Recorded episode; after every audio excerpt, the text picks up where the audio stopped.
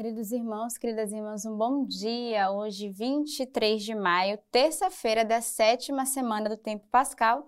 Estamos no nosso quinto dia da novena. Espero que você esteja acompanhando todas as noites.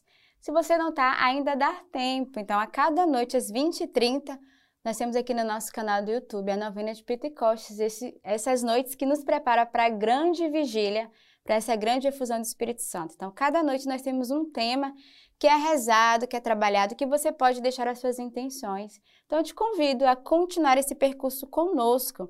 E hoje à noite você tem uma missão, trazer mais um para nos acompanhar pelo nosso canal. Então, divulga, né? A cada noite tem uma pessoa que está exatamente nos exortando e nos convidando a esse momento tão importante com o Espírito Santo, onde no final de semana iremos viver a grande vigília. E eu quero fazer um convite também, é que nesse final de semana, sexta, sábado e domingo, nós teremos um retiro de Pentecostes, né? um retiro de preparação para essa graça. Então você pode participar conosco aqui na nossa casa, no Rio de Janeiro, e viver esse tempo que vamos nos preparar junto com a igreja para essa grande novena, que é a novena mais importante da nossa igreja, uma das mais importantes, que é essa novena do Espírito Santo, essa novena de Pentecostes.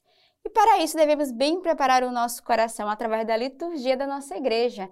E hoje a primeira leitura é dos Atos dos Apóstolos. De Mileto mandou emissários a Éfeso para chamar os anciãos daquela igreja. Quando chegaram, assim lhes falou: Vós bem sabeis como procedi para convosco todo o tempo, desde o primeiro dia em que cheguei à Ásia. Eu servi ao Senhor com toda a humildade, com lágrimas e no meio das provações que me sobrevieram pelas ciladas dos judeus e nada do que vos pudesse ser útil eu negligenciei de anunciar-vos e ensinar-vos em público e pelas casas, conjurando judeus e gregos ao arrependimento diante de Deus e a fé em Jesus nosso Senhor.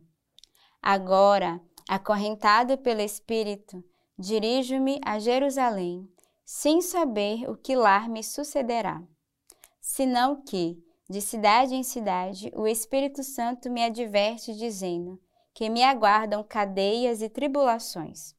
Mas de forma alguma considero minha vida preciosa a mim mesmo, contanto que leve a bom termo a minha carreira e o mistério que receber do Senhor Jesus, dar testemunho do Evangelho da graça de Deus. Agora, porém, estou certo de que não mais verei minha face vós todos entre os quais passei proclamando o reino. Eis porque eu o atesto, hoje diante de vós, estou puro do sangue de todos, pois não me esquivei de vos anunciar todo o desígnio de Deus para vós. Então a gente acompanhando esse processo de Paulo e dessa vez a gente sente um desabafo do seu coração, né? Primeiro a gente percebe que ele manda emissários de Éfeso para chamar os anciãos daquela igreja.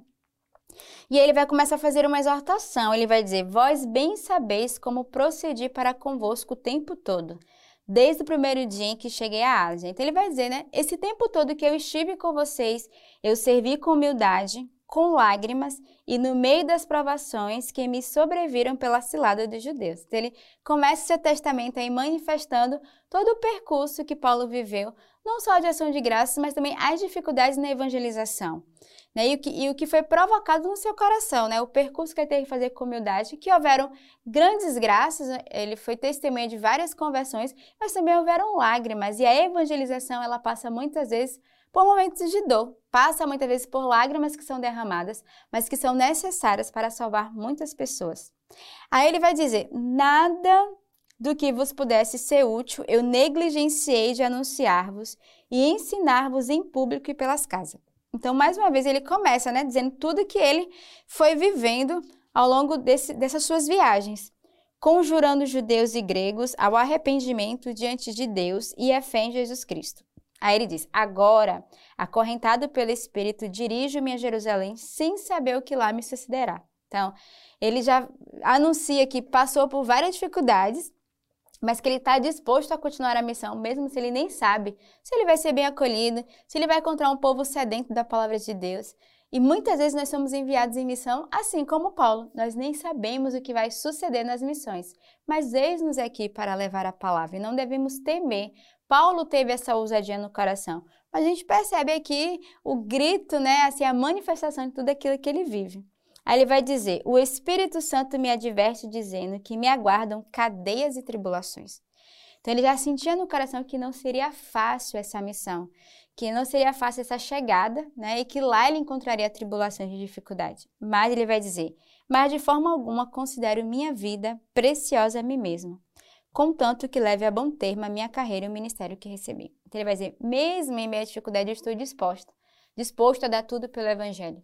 Eu estou disposto a, a assumir as consequências, né? É como se ele vai dizer: Não é por mim, mas pelo ministério que me foi concedido, eu digo: eis-me aqui, estou disposto de fato a dar testemunho do evangelho da graça de Deus. Então aqui São Paulo ele vai não só exortar, mas ele vai nos ensinar a termos um coração confiante e uma grande humildade no nosso ministério e na missão que nos é confiada. E ele termina dizendo: Eis porque eu atesto hoje, diante de vós, estou puro do sangue de todos pois não me esquivei de vos anunciar todos os desígnios de Deus para vós. Então, que bonito, né? O coração de Paulo aqui, é, nessa audácia e nessa confiança, mas na certeza daquilo que ele quer. Né? Ele tem certeza da missão que lhe é confiada e ao qual fim ele quer chegar. Então, peçamos essa mesma graça de Paulo para cada um de nós. O salmo de hoje é o Salmo 67. Derramaste chuva copiosa Ó Deus, tua herança estava esgotada. Tu afirmastes, tua família habitou na terra, que em tua bondade, ó Deus, preparavas ao pobre. Bendito seja o Senhor cada dia. Ele cuida de nós, é o nosso Deus Salvador. Nosso Deus é um Deus de libertações. Do Senhor Deus são as portas da morte. Então, um salmo que vai retratar né, o que é que Deus é para cada um de nós, né, qual a graça que o Senhor realiza no nosso meio. E o salmista vai lembrar que Deus é esse que derrama uma chuva copiosa sobre cada um de nós, é o Deus da herança. E é esse Deus que cuida não só de nós, mas de toda a nossa família. E ele vai nos exortar, né? Bendito é a bondade do Senhor, do Deus que cuida do pobre, né? Do Senhor que cuida de cada um de nós. Né? O salmista vai dizer: Ele cuida de nós, Ele é o nosso Deus e nosso Salvador. Então, essa é a nossa certeza né? O salmista hoje nos lembra que o Senhor é esse bom pastor, é esse que nos salva, que cuida de nós, que nos resgata e que nos dá a oportunidade de recomeçar sempre. O evangelho de hoje é de São João. Assim falou Jesus, e erguendo os olhos ao céu, disse: Pai, chegou a hora. Glorifica teu filho, para que teu filho te glorifique, e que pelo poder que ele deste sobre toda a carne, ele dê a vida eterna a todos os que lhe deste. Ora, a vida eterna é esta: que eles te conheçam a ti, o único Deus verdadeiro, e aquele que enviaste, Jesus Cristo. Eu te glorificarei na terra, concluí a obra que me encarregaste de realizar. E agora, glorifica-me, Pai, junto de ti, com a glória que eu tinha junto de ti, antes mesmo que o mundo existisse. Manifestei o teu nome aos homens, que do mundo me deste. Eram teus e os destes a mim, e eles guardaram a tua palavra. Agora reconheceram que tudo quanto me destes vem de ti, porque as palavras que me deste, eu as dei a eles, e eles as acolheram e reconheceram verdadeiramente que saí de junto de ti e creram que me enviaste. Por eles eu rogo não rogo pelo mundo, mas pelos que me destes, porque são teus. E tudo o que é meu é teu, e tudo o que é teu é meu. E nele sou glorificado. Já não estou no mundo, mas eles permanecem no mundo e eu volto a ti.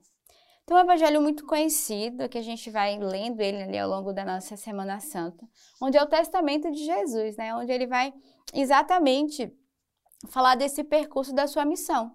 E ele vai exortar os seus discípulos dizendo: é, Tu ainda não me compreendestes agora, mas em breve compreenderás. E, mas o que me atrai nessa palavra são dois versículos. O versículo 7, agora reconheceram que tudo quanto me destes vem de ti. Então, ele que vai fazer essa leitura dessa relação do filho com o pai né, dessa relação dele, que tudo aquilo que Jesus anunciou, ele não recebeu de nós, a autoridade que é dada não vem dele, mas vem do Pai do céu. E ele continua: Porque as palavras que me deste, eu as dei a eles, e eles as acolheram e reconheceram verdadeiramente que saí de junto de ti.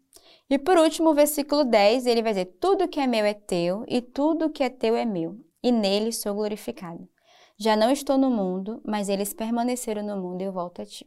Então, é muito belo esse evangelho e nos convida a rezarmos a, nessa intimidade com o Senhor, nessa escuta da sua vontade e a missão que o Senhor quer dar a cada um de nós. Qual é a missão que o Senhor nos pede hoje, aqui na terra, de vivermos? E é ela que nós devemos anunciar, é ela que nós devemos proclamar. E hoje a igreja traz no ofício das leituras o Tratado sobre o Espírito Santo de São Basílio Magno cujo tema é a ação do Espírito Santo. Então, é um bom tema para essa semana da novena de Pentecostes. Então, te convido a rezar com essa leitura patrística, a buscar, meditá-la ao longo de todo esse dia e bem preparar o nosso coração para a grande vigília no sábado, né? Sábado e domingo vivemos essa vigília do Espírito Santo, essa efusão do Espírito Santo sobre cada um de nós. Então tenhamos uma bela semana, desejosos, né, ardorosos da presença do Espírito Santo no meio de nós e que Deus os abençoe.